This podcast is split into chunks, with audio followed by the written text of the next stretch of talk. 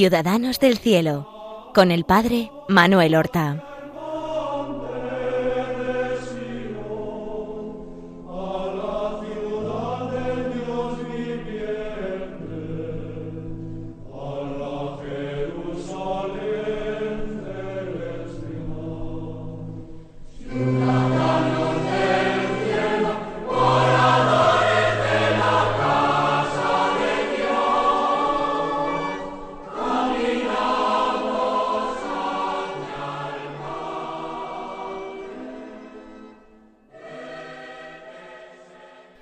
Buenos días, queridos oyentes. Damos comienzo a una nueva emisión del programa Ciudadanos del Cielo.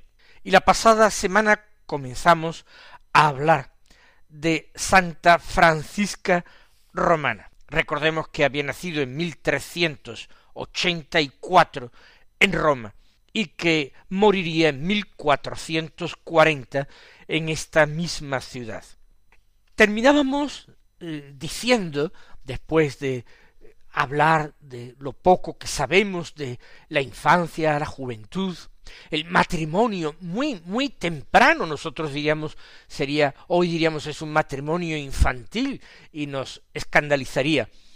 La muerte de su hijito evangelista una muerte realmente en olor de santidad de aquel niño que además dejó en herencia a su madre su propio ángel de la guarda, según parece.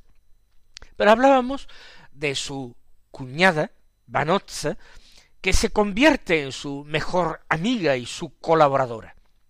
Y cómo eh, veía Francisca que en Roma había otras damas, también de la buena sociedad como ella, pero muy distintas a su forma de vivir la vida y muy distintas también Abanotza.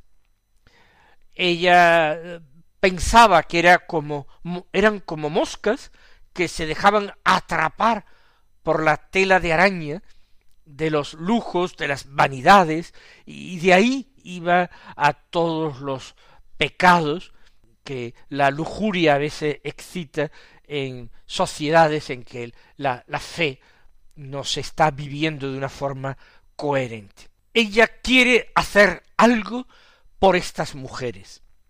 Y es el mismo Señor el que se lo va a sugerir. Porque escuchará en su interior y de forma insistente, repetida, una voz que le habla y que le dice, ve, trabaja, reúnelas, infúndeles tu espíritu, el espíritu de Benito, el patriarca, espíritu de paz, de oración y de trabajo. E, esta era la insistente sugerencia del Señor. El espíritu de Benito, el patriarca, es el de San Benito, el gran padre de monjes, un santo que aunque nació en Nurcia, en el siglo V, sin embargo era profundamente romano, lo han llamado incluso en una biografía el último romano, por su espíritu equilibrado, por su fantástica capacidad de organizar eh, sociedades, comunidades de hombres, así grandes monasterios que eran como pequeñas ciudades de Dios, donde se conservaba todo lo bueno del espíritu antiguo, del mundo que agonizaba, que era el mundo del imperio romano, pero fecundado, pero purificado con el espíritu del Evangelio. Así pues, infúndeles tu espíritu, le dice el Señor a Francisca, el espíritu de Benito el Patriarca. Y le añade espíritu de paz, de oración y de trabajo. Fíjense qué buen programa de vida cristiana. Todos nosotros conocemos, aunque solamente sea eso, ese famoso lema benedictino. Ora et labora, reza y trabaja. Pues aquí se le invita a ella a trabajar en favor de estas mujeres, que son sus hermanas, infundirles el espíritu de paz, oración y trabajo. Que la vida sea una vida útil, que la vida llena con la ocupación del trabajo, la oración y una convivencia pacífica y fraternal, no se mueva a seguir los dictados de la carne, del mundo y del demonio, en definitiva, sino a vivir con facilidad y con gozo el Evangelio de Jesucristo. Y ella empezará poco a poco a ganarse la amistad de aquellas mujeres, de introducirse en las casas, de ir dejando caer sus sugerencias, de que una vida distinta, una vida nueva es posible. Y va a conseguir así comenzar un grupo de oblatas benedictinas. ¿Oblatas qué quiere decir? Pues que no son monjas, no son religiosas con los votos habituales que consagran a la persona a la vida religiosa, sino que viven una especie de consagración a Dios que puede ser vivida sin necesidad de vida común, eh, en sus propios domicilios, una vida más perfecta, pero con algo genial, que es reuniéndose periódicamente para ayudarse mutuamente y sostenerse en ese camino de la virtud en el que cuando uno está solo es tan difícil mantenerse. Francisca Romana había encontrado esa fórmula que hoy nos parece ya eh, muy bien conocida, que es el grupo cristiano, la comunidad cristiana, el movimiento cristiano que a mí me permite perseverar, me ayuda a perseverar en los buenos propósitos y en una vida cristiana más exigente, más perfecta. Ella va a formar ese grupo de vida cristiana con una consagración que irá, eso sí, evolucionando a un nivel de exigencia que no va siendo marcado ya solamente por Francisca, sino que es el mismo Señor el que va a ir marcando un progresivo nivel de perfección y de exigencia para estas mujeres. Ya está plantado el árbol, los frutos se irán produciendo, una vez que florezcan las virtudes, se irán produciendo los frutos y los frutos irán madurando. De hecho, este grupo, este grupo de oblatas benedictinas, fue acogida dentro de la orden de una rama benedictina, los benedictinos olivetanos. Estas mujeres, además de entregarse una vida de piedad, se reunían entre ellas y practicaban en común obras eh, de misericordia, eh, sobre todo practicaban la caridad con los pobres y con los enfermos. Eh, fueron ya no sólo las visitas que hacía Francisca acompañada de su cuñada Vanozza, sino otras mujeres que también empezaron a visitar y ayudar a los pobres y enfermos. Sin votos religiosos, sin clausura, cada una en su casa. Lo que ocurre es que poco a poco, pues algunas van comenzando a practicar vida común, las que no están casadas y al cuidado de hijos, aquellas que, que son viudas o que son solteras, algunas empiezan a desprenderse todavía de ese egoísmo, empiezan a desprenderse de ellas mismas y a practicar vida común, sin que sea en un primer momento obligatorio. Y más tarde eh, terminarán ya eh, fundando, convirtiéndose en un monasterio.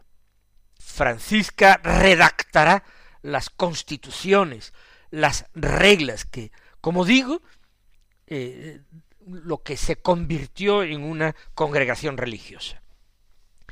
Concretamente, en 1432 eh, logran comprar un edificio, la Torre de Specchi, la Torre de Specchi, para en ella comenzar una vida comunitaria general. Y ella redacta, como hemos dicho, las constituciones y reglas, aunque Francisca no puede entrar porque está casada, recuerden, está casada con Lorenzo Ponciani y todavía tiene hijos que dependen de ella de tal manera que nacen estas oblatas de San Benito, estas oblatas benedictinas, sin la presencia, sin el cuidado, la guía de su iniciadora, que es Francisca Romana. Más adelante ya veremos que, que sí, que sí. Pero no se despreocupa Francisca de la formación de estas mujeres, ni eh, impide, por supuesto, su vida familiar que se reúna con ella con cierta frecuencia. Ella sigue practicando la caridad, viviendo entregada a su familia en primer lugar y a todos, particularmente los pobres, en segundo lugar. Se cuenta de ella que era muy eh, obediente a su director espiritual, un sacerdote, el padre Mattiotti, que supo hacerse cargo de su alma y conducirla con suavidad, pero dándole claras indicaciones. Juan Mattiotti. Y Juan Mattiotti nos dará muchos detalles biográficos de Francisca Romana que sin él se habrían perdido. Por ejemplo, Mattiotti nos dice que nuestra santa tenía en ocasiones una oración muy profunda con éxtasis. Siempre vivía unida a Dios en una oración continua. Pero a veces en los éxtasis el Señor le revelaba cosas. Por ejemplo, al igual que se cuenta de otros santos, ella tuvo una experiencia directa del infierno, pero también del cielo y del purgatorio, y que veía esas, esas situaciones, esos lugares espirituales. Recuerden cómo Santa Teresa de Jesús tiene también una famosa visión del infierno, que por una parte eh, la llena de desasosiego, de horror, pero al mismo tiempo da alas e impulso a su deseo apostólico de trabajar y de vivir para conseguir la salvación de muchos hombres. En otros de sus éxtasis, eh, Francisca ve a Cristo, que se le presenta y le dice, soy la profundidad del poder divino. He creado el cielo y la tierra, ríos y mares. Yo soy la sabiduría divina, soy la profundidad del amor. Por mi obediencia fundada en la humildad, he redimido al mundo. Francisca quiere vivir esa profundidad del amor que ha vivido Cristo, esa profundidad del amor que le ha permitido a nuestro Señor Jesucristo redimir al mundo. Ella quiere redimir a los pecadores, quiere evitar que tantas almas vayan al infierno. ¿Y cuál es la llave que le ofrece el Señor?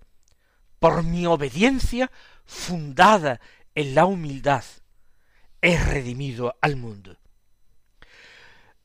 Francisca procura entonces desposeerse de su única riqueza que es su propia voluntad, para no hacer sino la voluntad de Dios. Se cuenta una anécdota, la cuenta Mattiotti, su director espiritual, una anécdota que es muy hermosa, aunque sea solamente una anécdota. Ella se impone eh, la meta de obedecer a su marido como si fuera a Jesucristo. obedecer a su director espiritual, obedecer a todos. Y la anécdota es que un día estaba en el oratorio que tenía en su casa, rezando, haciendo las oraciones de la mañana. Y llamaron a la puerta de su casa y fue rápidamente a abrir. Era un pobre que pedía limosna, que conocía perfectamente ya donde vivía esa gran bienhechora de los pobres. Entonces ella le dio limosna y se volvió al oratorio a continuar su oración. Se arrodilló en un reclinatorio y cuando estaba a la mitad de una estrofa del salmo que recitaba, eh, la llamaron otra vez.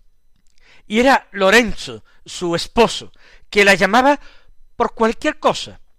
Y ella interrumpió su oración y fue rápidamente a ver qué quería su esposo. Volvió a orar. Y otra vez, y otra vez la interrumpieron.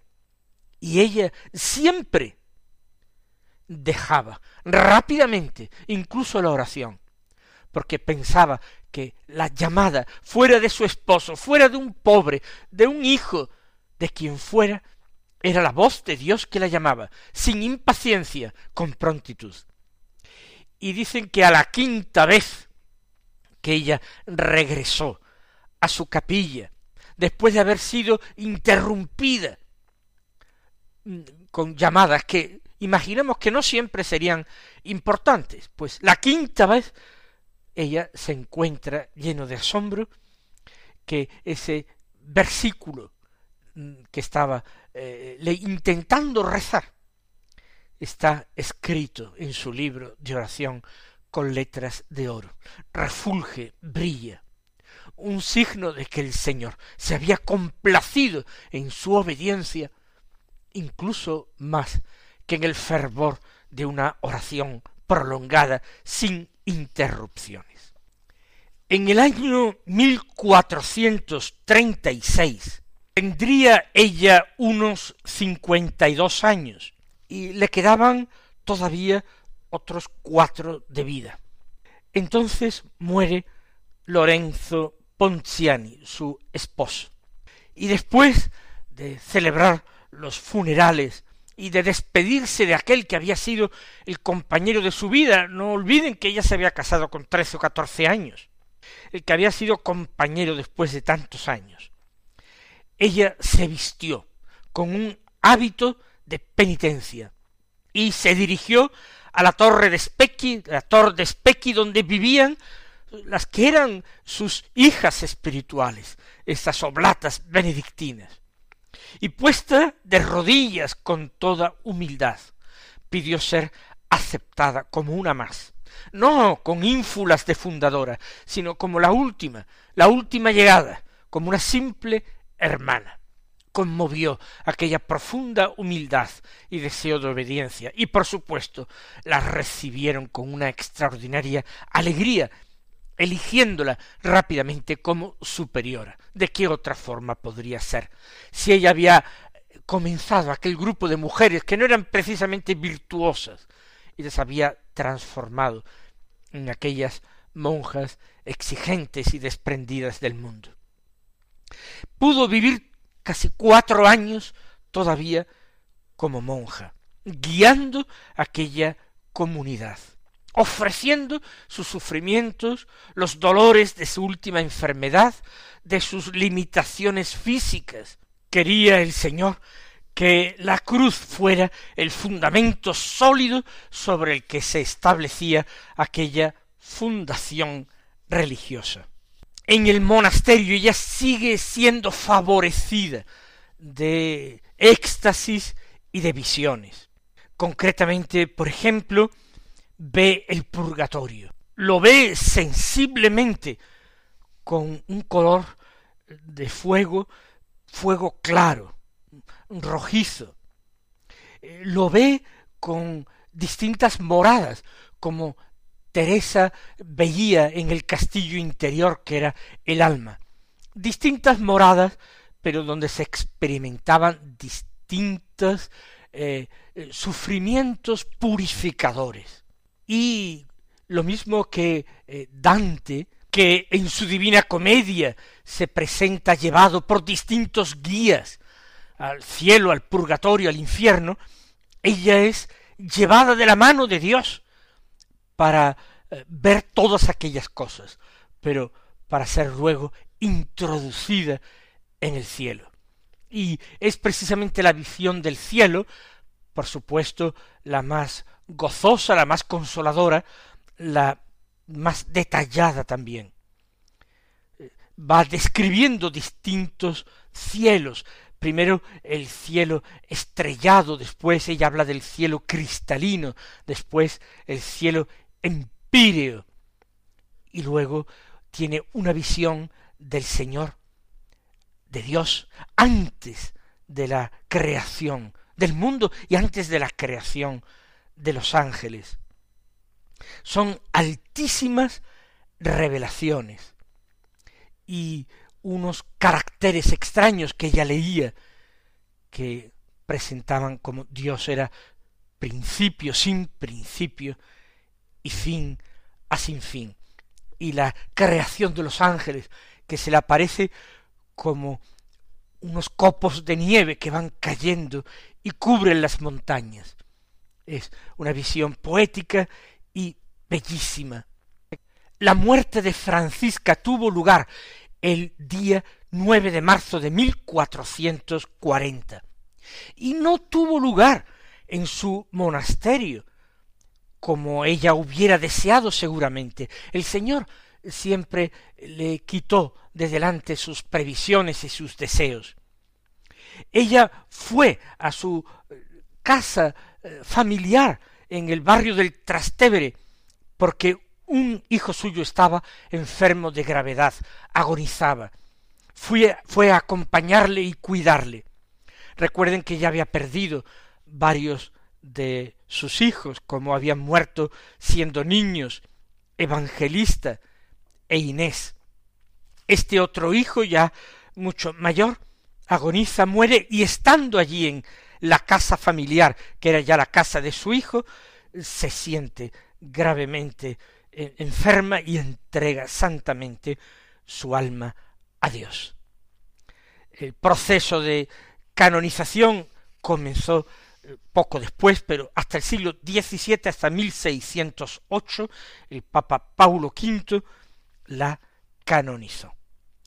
Como otros santos que hemos presentado, un modelo de santidad en todas las etapas de su vida, como hija obediente a sus padres, aceptando el matrimonio que le proponían, como esposa fiel, como madre abnegada, como religiosa, como monja ejemplar.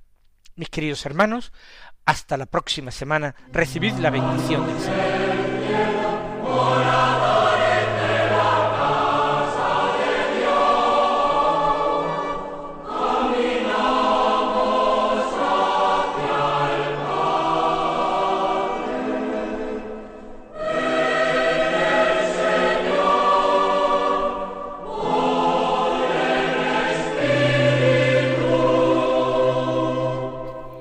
Han escuchado en Radio María Ciudadanos del Cielo con el Padre Manuel Horta.